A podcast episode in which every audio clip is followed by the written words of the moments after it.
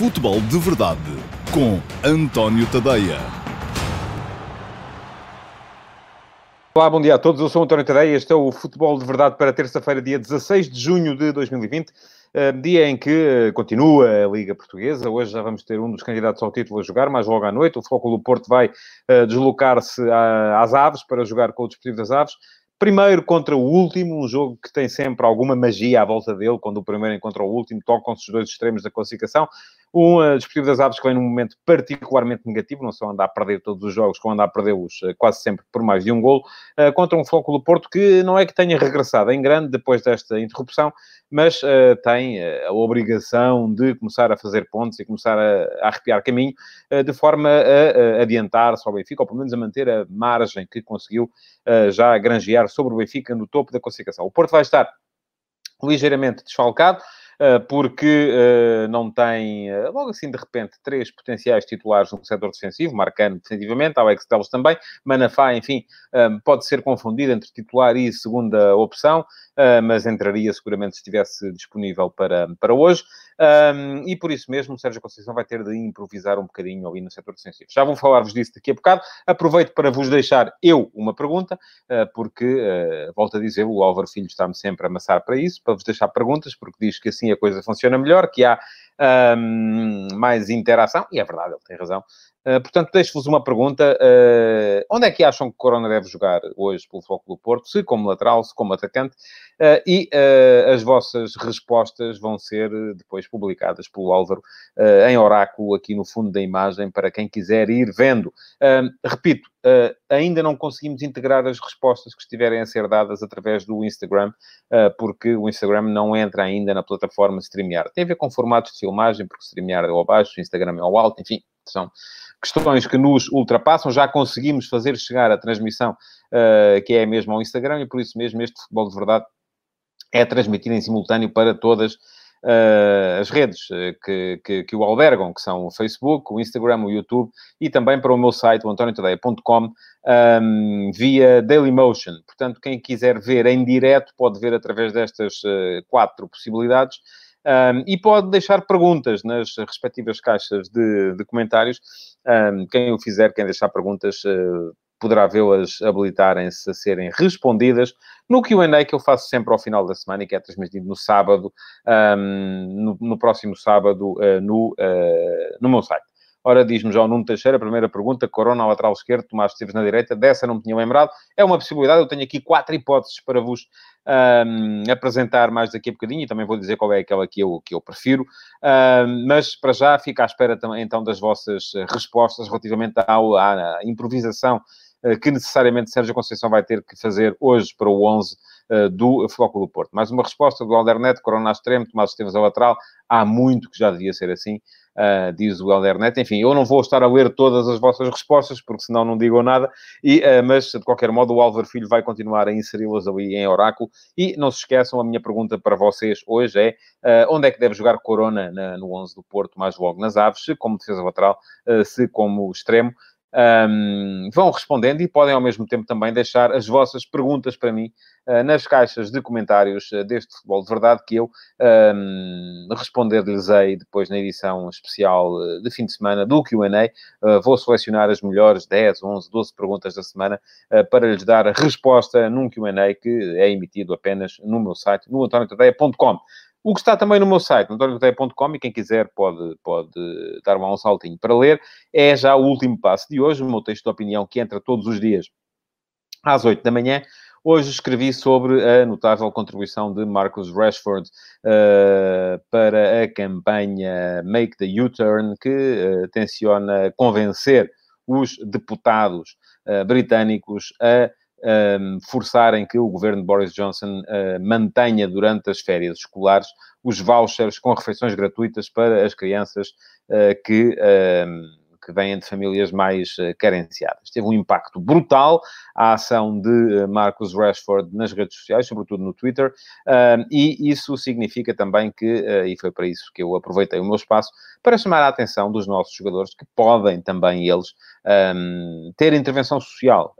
eles têm que aproveitar, ou podem aproveitar, e têm a capacidade para tornar o mundo um sítio melhor, uh, se aproveitarem a sua legião enorme de seguidores uh, para uh, contribuírem para um mundo melhor. Foi isso um bocadinho que fez aqui há tempos o Ricardo Quaresma, quando veio falar em defesa da comunidade cigana, embora possa dizer-se aí que ele estava a falar em, em caso próprio, e isso acabou por ser confundido depois com uma batalha política que teve pouco a ver uh, com aquilo que era mais importante do meu ponto de vista, que é a igualdade entre, entre todos os seres humanos.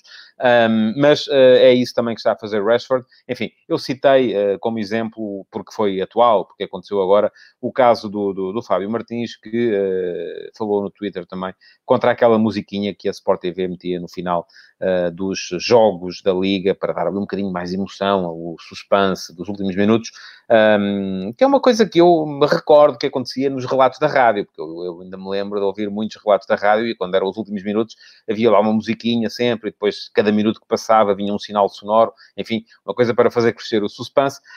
Um, não, as novas gerações não têm que ser necessariamente iguais às, às, antigas e aparentemente não acharam graça à coisa e a Sport TV já abdicou, uh, do meu ponto de vista fez bem, mas uh, enfim, a questão de Fábio Martins era uma questão menor, de facto. Uh, agora, aquilo que isto pode ter ensinado, não só ao Fábio Martins, uh, como a todos os outros jogadores que têm até muito mais seguidores do que Fábio Martins, é que podem usar as redes sociais como meio para, para potenciar os seus negócios, para se tornarem influencers. Toda a gente sabe que se um, uma figura como Cristiano Ronaldo é só a pessoa que tem mais seguidores em todo o mundo no Instagram, faz uma foto com uma determinada marca, essa marca automaticamente cresce em termos de, de, de, de valor uh, comercial e isso para os jogadores vale dinheiro, mas podem usar essas comunidades também uh, para causas uh, sociais, que foi aquilo que fez, e muito bem, do meu ponto de vista, Marcus Rashford. Uh, não, não sou suficientemente conhecedor da realidade britânica para estar agora aqui a dizer se é uma boa ou uma má medida manter os vouchers um, de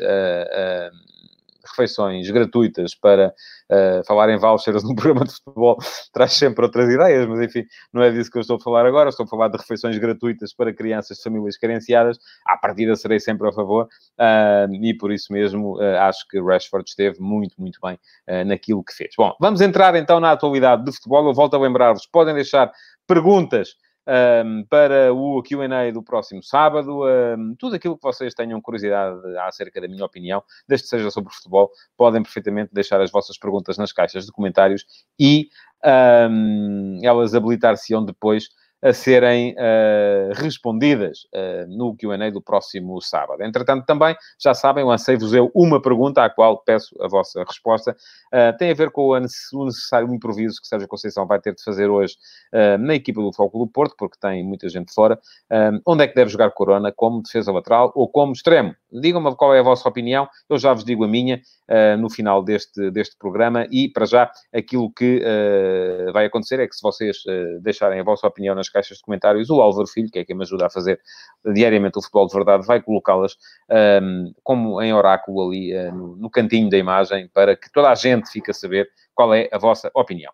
Já lá vou ao 11 do Porto para logo. Entretanto, uh, os outros dois temas que estão uh, previstos para hoje. Primeiro, o Golden Boy, porque já houve aqui uh, uma, um comentário, uma pergunta do Gonçalo Pereira relativamente às nomeações para Golden Boy de Camacho e Eduardo Quaresma, Steve Sur... enfim, são 100, não é? Estamos a falar, o Tutosport uh, nomeou a lista dos 100 melhores jogadores sub-21, um, e aí, enfim, cabem o Eduardo Quaresma e o Camacho, uh, acho que perfeitamente, sem, sem grandes problemas, um, como cabem os outros uh, portugueses que estão nomeados, e eu acho que este ano é muito difícil não fugir, e acho que os dois principais portugueses, ou, enfim, podemos chamar-lhe quatro, mas eu estava a falar daqueles que estão a jogar em Portugal uh, os candidatos portugueses mais fortes uh, a poder eventualmente figurar numa posição de destaque na lista deste ano do Golden Boy seriam Romário Baró, do Futebol do Porto e Tomás Tavares do Benfica. Porquê? Porque são aqueles que já se afirmaram, de certa forma, na equipa principal. Um, a afirmação de, de, Ricardo Camacho e Eduardo Quaresma é uma coisa muito recente para poder uh, ser tida em conta, embora a votação ainda vá durar até, até perto do final do ano, de 2020, portanto, eventualmente poderá haver aqui ainda um crescimento de um, um decréscimo de outro, mas surpresa por aqueles dois, não. Uh, enfim, mais surpreendente um, terá sido a nomeação uh, de Tiago Lopes, o, lateral do Futebol do Porto B, que nem na equipa B joga, ou, ou de uh, Gonçalo Ramos, avançado do Benfica B. Um, enfim, esses sim são dois jogadores que me parece que aparecem ali um bocadito à espera de coisas que possam vir a acontecer ou não. Um, Fábio Silva também lá está, na lista, o avançado do Porto. Uh, veremos como é que lhe corre o início da próxima época e até o final desta ainda vai a tempo de uh, causar algum impacto, mas neste momento parece-me que dos portugueses, aqueles que estão mais bem colocados são mesmo o Romário Baró e o Tomás Tavares, uh, já para não falar do Pedro Neto, que tem tido efeito, antes da, da interrupção, causava efeito quando entrava na equipa do Wolverhampton e também de Tiago Jabó, o central do Lille, que também uh, conseguiu afirmar-se na equipa francesa, que é uma equipa que, enfim, que faz parte da, da, da elite uh, da Liga Francesa. Mas, de qualquer modo, parece-me que este ano não vamos uh, ter um português a ganhar. Acho que isso é particularmente difícil, para não dizer mesmo impossível, e aliás, muito me engano, que o prémio deste ano não vá para uh, Erling Haaland, Haaland, o avançado norueguês do, um, Borussia Dortmund uh, foi uma figura desta época uh, e seria candidato não só ao Golden Boy, mas também a uma presença, eventualmente até nos 10 mais, uh, da Bola porque parece-me que é um jogador que, onde quer que esteja, faz golos, garante golos, garantiu muitos golos no Salzburgo, enquanto lá esteve, continuou a garantir muitos golos no Borussia Dortmund e foi a principal chama da equipa do Borussia Dortmund na, na, nesta segunda metade da temporada, desde que chegou em, em, em, em janeiro, um, e isso significa que, uh, seja qual for uh, o grau de dificuldade que ele venha a enfrentar, uh, responde com golos. Portanto, além de ser ainda um candidato à bota um, parece-me que pode ser um candidato também, aliás, é mais do que candidato, é quase que o vencedor seguro do Golden Boy 2020 e parece-me que sem grandes uh, polémicas, porque Uh, acho que os alemães têm mais que fazer do que depois estar a discutir, a dizer que o Haaland só ganha o Golden Boy porque joga no Borussia Dortmund, porque se jogasse noutra equipa qualquer já não ganharia, e sim, isto é uma indireta para aqueles que uh, acharam um exagero que João Félix tenha sido escolhido como Golden Boy da, da, do ano passado, eu não achei, um, e achei que, que, eventualmente se justificaria perfeitamente, um, embora de facto ele depois este ano não tenha uh, correspondido quando se lhe subiu o nível de exigência. Quem correspondeu, sim, com a subida de nível de exigência foi Haaland.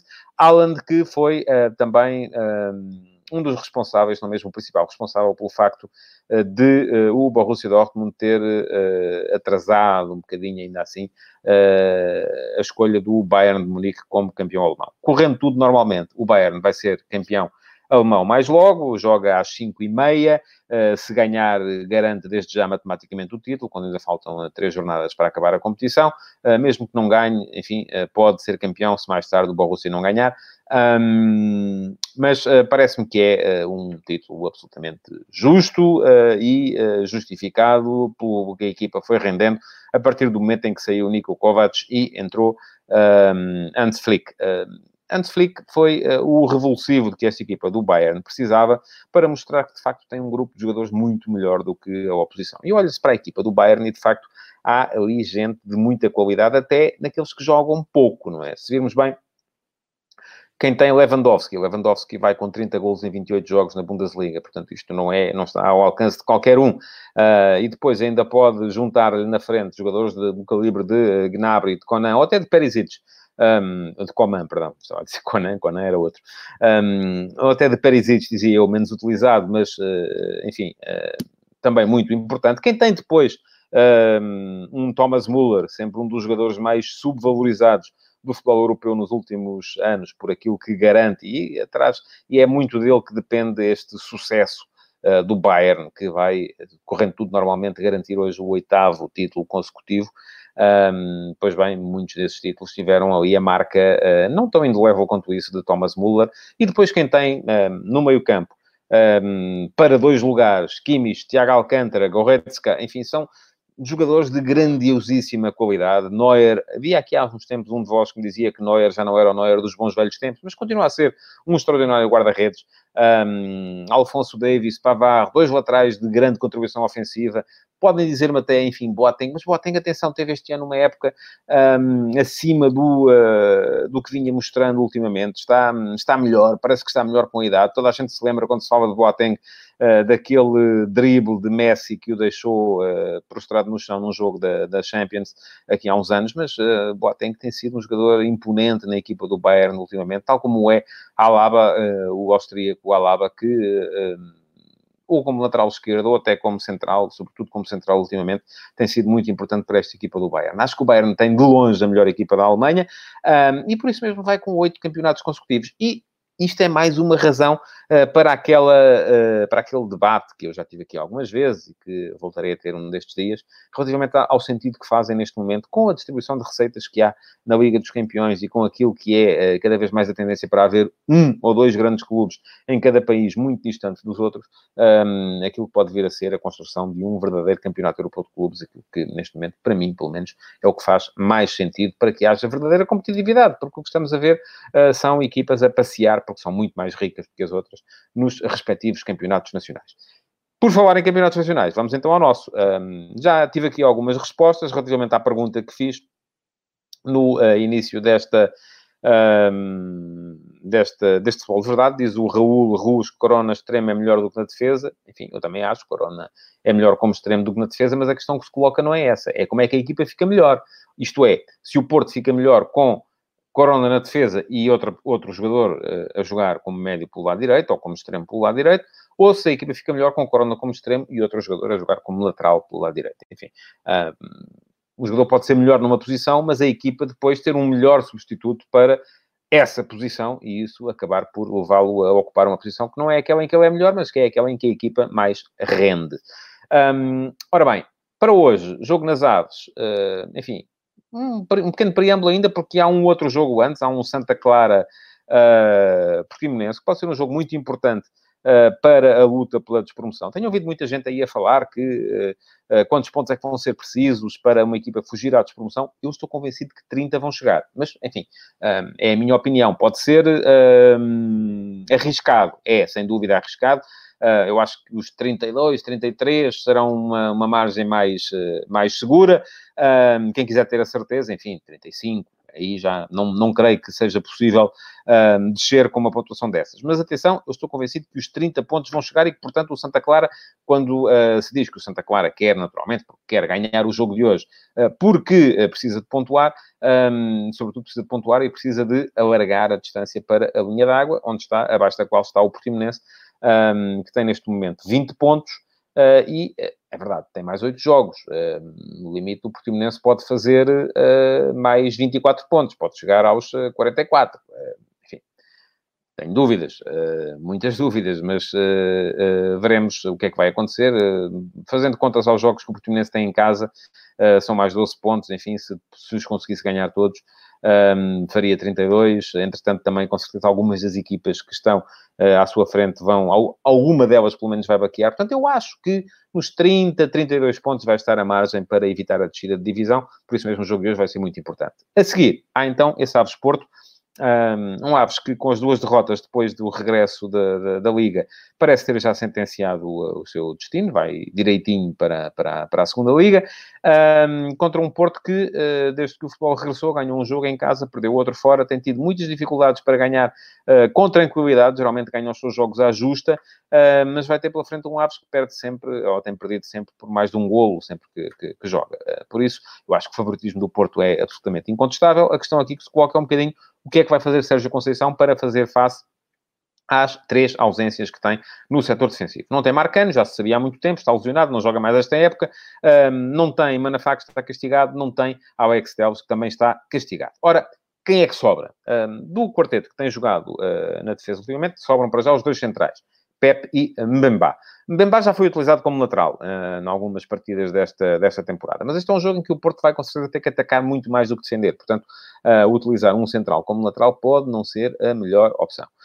Um, agora, isto significa, e eu já o li hoje também, esta seria uma das possibilidades, que era ter, por exemplo, Tomás Esteves como lateral direito, um, adaptar Mbemba à lateral esquerda, ainda por cima, ou vice-versa, ou ter Tomás Esteves na esquerda e Mbemba à direita, uh, consoante Sérgio Conceição achasse que era melhor, e depois uh, inserir na equipa Diogo Leite como central e para jogar ao lado de uh, Pepe. Ora, não acredito que seja esta uh, a solução, porque uh, não só incluiria jogar com um lateral, um, um destro à esquerda como, como lateral, uh, mas também com um central uh, como lateral. Portanto, tenho dúvidas que venha a ser esta a solução adotada. Outra solução que, do meu ponto de vista, um, enfim, dependerá um bocadinho daquilo que for a capacidade, por exemplo, ou a crença que Sérgio Conceição terá na adaptação, seja de Corona, seja de Tomás Esteves, à posição do lateral esquerdo.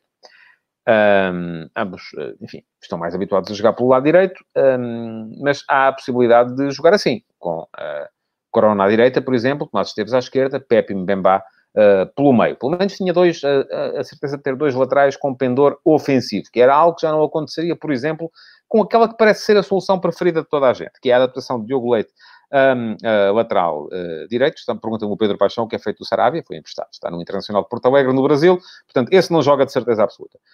Um, mas uh, aquela que parece ser a solução preferida de toda a gente, que é uh, Diogo Leite como lateral esquerdo, e depois seja Tomás Esteves, seja Corona como lateral direito, Pepe Mbemba como centrais, enfim tem um inconveniente, que é a tal adaptação de um central à posição de lateral num jogo em que o Porto vai com certeza precisar de ter os dois corredores muito afinados em termos ofensivos. Um, tem uma vantagem, é que o Diogo Leite pelo menos é esquerdino, portanto pode uh, ter mais capacidade para sair a jogar por ali. Uh, e, no entanto, eu vou dizer-vos qual é a minha solução preferida. A minha solução preferida passa pela colocação de Corona como lateral. Um, e não tem nada a ver com aquilo que Tomás Esteves ou Diogo Leite podem dar à equipa. Um, acho que Tomás Esteves, enfim, ainda não o vi ao mais alto nível, Diogo Leite também não, mas são dois jogadores muito promissores, que eu acho que podem vir a dar muito à equipa do Futebol Clube do Porto, um, mas uh, a questão é que eu acho que ao Porto neste momento faz falta um bom Otávio. Uh, e, e, daí eu ter dito há bocadinho que uh, eu até acho que sim, Corona é melhor extremo do que lateral, Uh, mas a questão é que o Porto tem, uh, para jogar Otávio, o Corona tem que sair dali, porque se, formos a ver, se o Porto jogar com Danilo e uh, Sérgio Oliveira no meio campo, ou Mateus Uribe, enfim, é irrelevante, dois médios.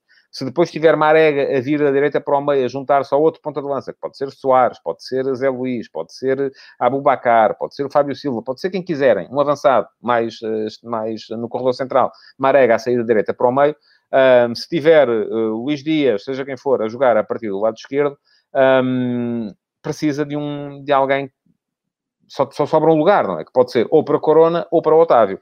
Eu acho que muito daquilo que foi a colocação de Corona como lateral direito teve a ver com a necessidade de o encaixar ao mesmo tempo que encaixava todos estes homens na frente. Otávio, uh, Danilo, uh, Mateus Uribe, ou Sérgio Oliveira, Luís Dias, uh, Marega e um ponta de lança que tem sido mais uh, frequentemente nos últimos tempos, o uh, Soares, embora no último jogo tenha jogado o Zé Luís. Um, por isso é que eu acho que, muito provavelmente, o Fogo do Porto vai jogar com Corona como lateral. Um, enfim, era isso que eu faria, pelo menos. Depois, quem é que joga do lado esquerdo? Pode jogar Tomás Esteves, que tem rotina de lateral, pode jogar Diogo Leite, que é esquerdinho. Um, aí vou ser franco, não tenho conhecimento suficiente das características dos jogadores, porque não os vi ainda serem testados ao mais alto nível, vezes suficientes para o perceber, e nessas posições então ainda muito menos, para perceber o que é que pesará menos na equipa, se a adaptação de uh, Diogo Leite a lateral, se a adaptação de Tomás Esteves ao lado esquerdo. Mas uh, seguramente que uh, Sérgio Conceição, e havia aqui alguém que dizia também uh, aquela resposta politicamente correta, o treinador é que sabe e ele com certeza vai tomar aquilo que ele acha que é a melhor opção para a equipa do Futebol do Porto, como é evidente, é para isso que lhe pagam, é para isso que ele lá está. Uh, fico curioso então de ver qual vai ser a resposta do do Porto na partida de logo contra o Desportivo das Aves. Um, e amanhã cá estarei para avaliar aquilo que aconteceu no jogo de hoje, mas também com certeza para antecipar aquilo que pode acontecer uh, no Rio Ave Benfica, outro jogo uh, muito importante na luta pelo título desta, desta jornada.